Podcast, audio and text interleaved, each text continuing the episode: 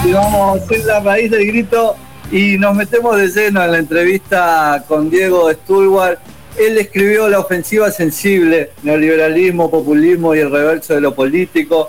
Es un compañero, escritor, docente, cientista político. Bueno, podríamos presentarlo con muchísimos otros elementos más, pero queremos meternos de lleno en la conversa. Muy buenas noches, Diego. Aquí Julián.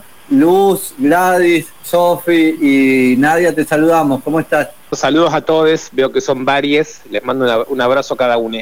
Buenísimo. Aquí estamos en el último programa de este año y queríamos conversar contigo, si bien es muy temprano para hacer un cierre de año o un balance, no va por ahí, pero sí para hacer un corte ahora en esta situación y, pensar un poco lo que planteábamos al inicio del programa. Este 10 de diciembre en la plaza hay una convocatoria, va a estar Lula, está Cristina, eh, hay una convocatoria a celebrar la democracia, el Día Internacional de los Derechos Humanos, y también hay una convocatoria y una concentración mañana 7 en Puente Porredón, luego una campe y vigilia, luego una marcha de antorchas para bajo la consigna de libertad a los presos y presas políticas, de no al FMI y libertad a milagro principalmente también. Entonces, preguntarte por cómo estás analizando y viendo eh, el movimiento, eh, la militancia, cómo se van configurando distintas fuerzas, cómo, cómo se podrían ir vertebrando o no encuentros y desencuentros ahí en el campo de lo propio, digamos, de la compañerada y sus diferencias y puntos de acuerdo. Bueno, yo creo que es, una situación muy, muy complicada porque, porque las, últimas elecciones ha arrojado un resultado muy complicado, ¿no? Digamos, tenemos por un lado una victoria electoral de la derecha, que yo creo que no hay que magnificar, y que no hay que convertirla más grande de lo que fue, pero, digamos, eh, si hubiera sido una elección general, la derecha habría quedado pocos puntos de ganar en primera vuelta. Así que, en primer lugar, yo no, no desdeñaría esa situación, que por supuesto puede cambiar, pero digamos la foto de estas elecciones fueron dieron ese resultado. Por otro lado, digamos la izquierda organizada que fue al frente de el Frente Izquierda de Trabajadores Unidos, este hizo una gran elección, ¿no? Sacó prácticamente el 7% de los votos a nivel nacional. Sin embargo, me parece a mí que no es un frente que esté dando las señales que podría dar sobre nuevas convocatorias, nueva amplitud y una, digamos, una, eh, no sé cómo se llama, un llamado a crear una fuerza de izquierda nueva en la Argentina, ¿no? Entonces, eh, eso, es un, eh, eso me parece que es un problema por ese lado. Y luego está el tema de la deuda, que me parece que es un tema muy complicado, ¿no? Porque el gobierno ya tomó la decisión de pagar la deuda, con lo cual ahora lo escuchamos son las discusiones internas dentro del gobierno, mientras que la izquierda, por supuesto, rechaza el pago de la deuda, pero ahí queda toda una zona de incertidumbres, ¿no? Porque digamos que los sectores más progresistas vinculados al gobierno solo aceptarían pagar la deuda en condiciones tales que, se demuestre que pagar la deuda sería menos perjudicial para el mundo popular que no pagarlo, lo cual, digamos, eh, es, un terreno embarrado, muy complicado, ¿no? Pagar la deuda es un problema, digamos, ¿no? Pagar la deuda es un problema. Eh, y al mismo tiempo no pagarla demanda de una política que tampoco sabemos exactamente cuál sería. Entonces ahí hay un campo de interrogación, de una discusión que a mí me gustaría que se pudiera dar a fondo y que implica otras tantas discusiones sobre dónde radica la soberanía política del proceso político argentino, ¿no? Y eso es un tema, es un tema fundamental. Y después creo que hay una discusión de fondo. A mí me parece muy bien festejar el Día de la Democracia, el 10 de diciembre, Lula, sé que incluso por día hay artistas interesantes que se acercan y todo, pero el problema de ligar la democracia, digamos, solamente al plano electoral es muy limitado. Ahí hay, hay un punto, Diego, que vos lo planteás con mucha claridad con respecto a la necesidad de que la política pueda mirar o ser parte de lo no electoral. ¿Podrías ayudarnos ahí desagregando un poco esta idea? Bueno, por ejemplo, cuando se habla de Milagro Sala, ¿no? Es evidente que Milagro Sala quedó atrapada en un, en un este, dispositivo judicial que está sostenido políticamente, ¿no? Y está sostenida políticamente por acuerdos que tiene evidentemente el gobernador de Jujuy, ¿no? Que, que Horacio Derbis que llama el carcelero, ¿no? El carcelero Morales, eh, con el gobierno nacional, porque eh, hacen acuerdos en el Congreso, porque hacen acuerdos de gobernabilidad, y entonces este, se ha dejado de hablar de Milagro Sala.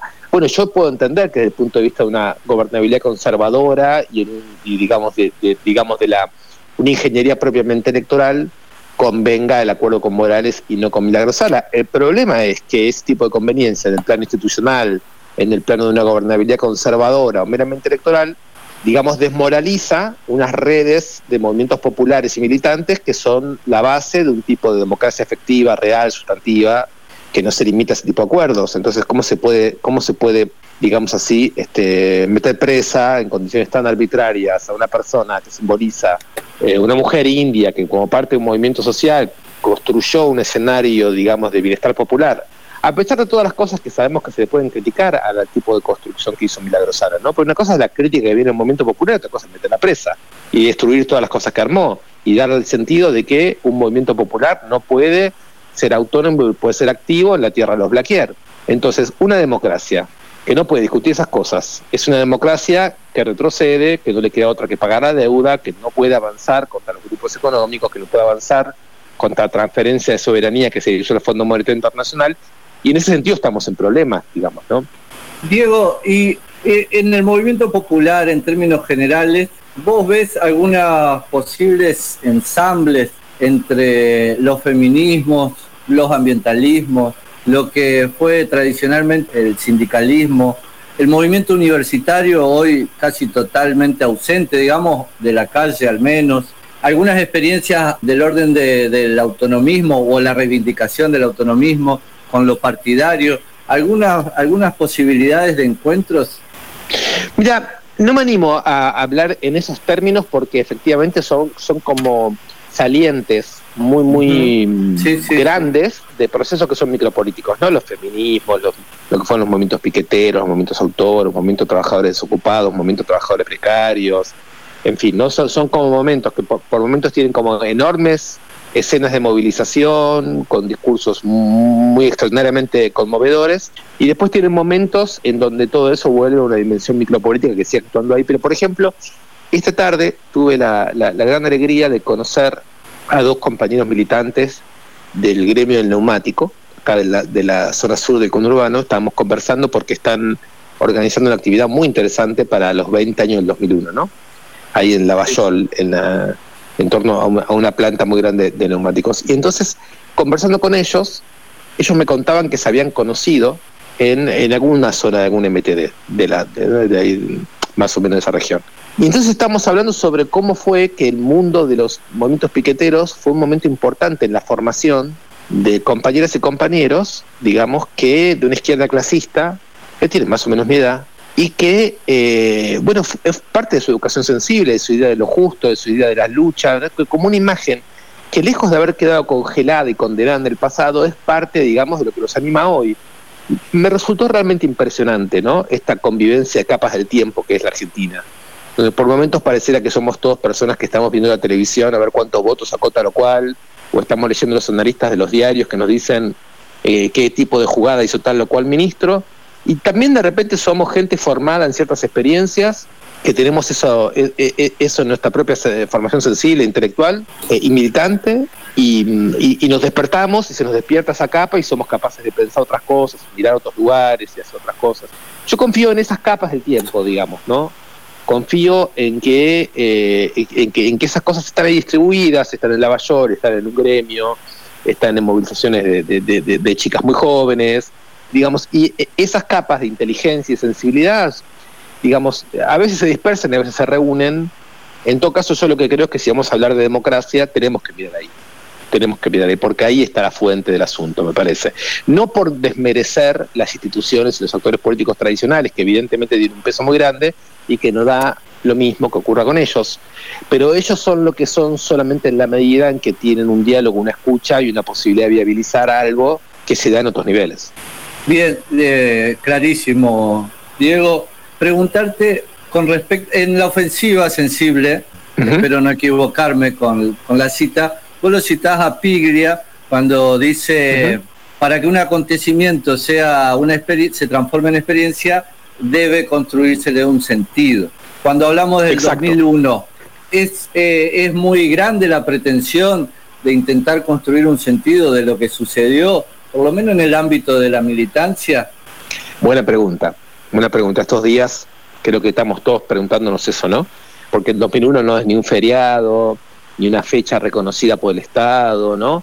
Y además, por por otro lado, hay muchos 2001, porque el 2001 piquetero no se parece tanto al del ahorrista, ni tanto al de las personas que lo vivieron como, como un desesperado, digamos, una desesperada disolución de sus condiciones mínimas de vida. Es decir, el 2001 realmente es una multiplicidad difícil de capturar en una única representación y por eso tiene todos los niveles que tiene. Por ejemplo, hoy la política utiliza el 2001 de una forma completamente negativa, ¿no? Es el estallido a evitar y la política y los movimientos sociales intentan evitar el estallido. Pero si hubiese que, mm, digamos, que tratar de, traer para nosotros momentáneamente alguna imagen del 2001 que nos pueda ser útil hoy, es decir, un tejido que le podamos, un sentido que podamos tejer hoy para, para ese periodo, yo diría que hay dos cosas que son muy importantes.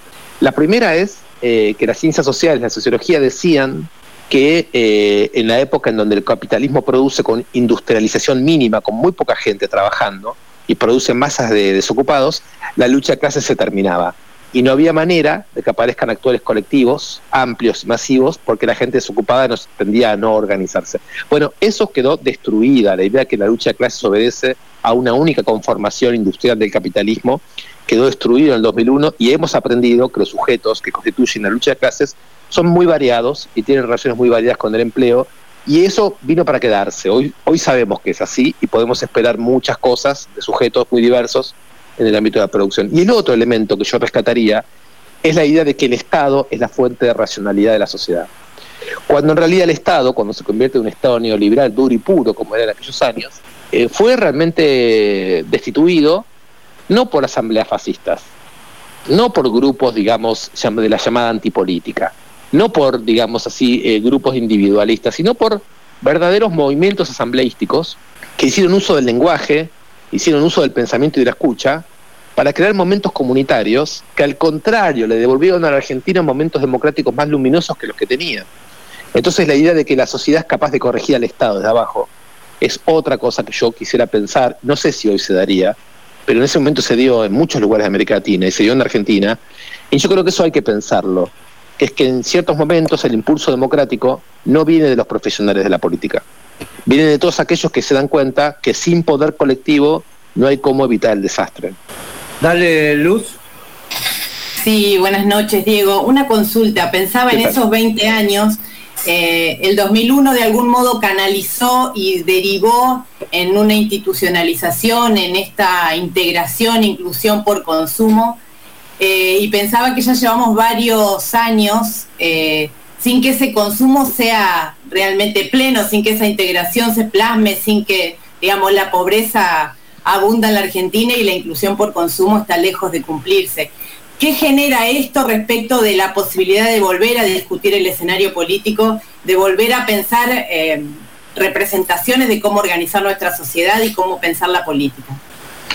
Bueno, quizás la, digamos, la gran estafa ideológica de la idea de inclusión por consumo es la idea de que el modo de acumulación no tiene nada que ver con el modo en que se conforma el formato de la toma de decisiones políticas. Como si hubiera de un lado la manera en que se toman decisiones políticas y de otro lado el modo en que se concibe el modo de acumulación económica, ¿no? Entonces quizás nuestra crítica al presente podría partir de ahí, ¿no? Y decir, bueno, miren, y seguimos confiando en un formato totalmente liberal de la democracia como único nivel. En una dirección política que tiene compromisos tan abiertos, digamos, con la reproducción de la acumulación del capital. Y si somos conscientes un poco de lo que fueron estos últimos 20 años, no es muy fácil esperar que de este modelo político surja algo más justo en términos de producción, distribución de, derechos, de bienes comunes, de infraestructuras públicas, etcétera. Por lo tanto, quizás lo que nos está faltando a nosotros es romper con un cierto encantamiento que la política pretendió tener estos años en términos de que eh, alcanzaba con restituir los partidos políticos, el sistema político para que vuelva a la democracia. A mí me parece que eso es una mentira, es una frustración, es algo que todos sabemos que no fue así. Hoy tenemos un gobierno progresista que es infinitamente más estimable que el anterior gobierno de Macri, pero que, digamos, es cierto que en un contexto ominoso de una pandemia, eh, ha llevado la pobreza a un 40, 40 y pico por ciento y está a punto, de, digamos, de firmar un acuerdo de pago de la deuda sobre esa base. Quiero decir, la situación política de la Argentina hoy es desastrosa. Entonces yo creo como vos, creo que no, no, no, no es posible eh, seguir repitiendo el discurso que democracia e inclusión o crecimiento con inclusión son cosas que surgirán de la mera reproducción del capital o de industrialización o del crecimiento económico. Eso me parece que, que no lo cree nadie.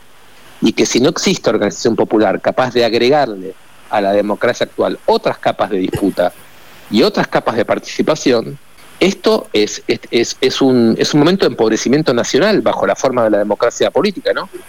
Diego, nos gustaría conversar muchísimo más con, con vos. Queremos consultarte en particular por, por el proceso en nuestro hermano país de Chile. La primera vez que conversamos contigo en este programa, estabas ahí en el medio de la revuelta. Algunas claves que posibiliten la comprensión, el análisis eh, de lo que sucede allí según tu perspectiva.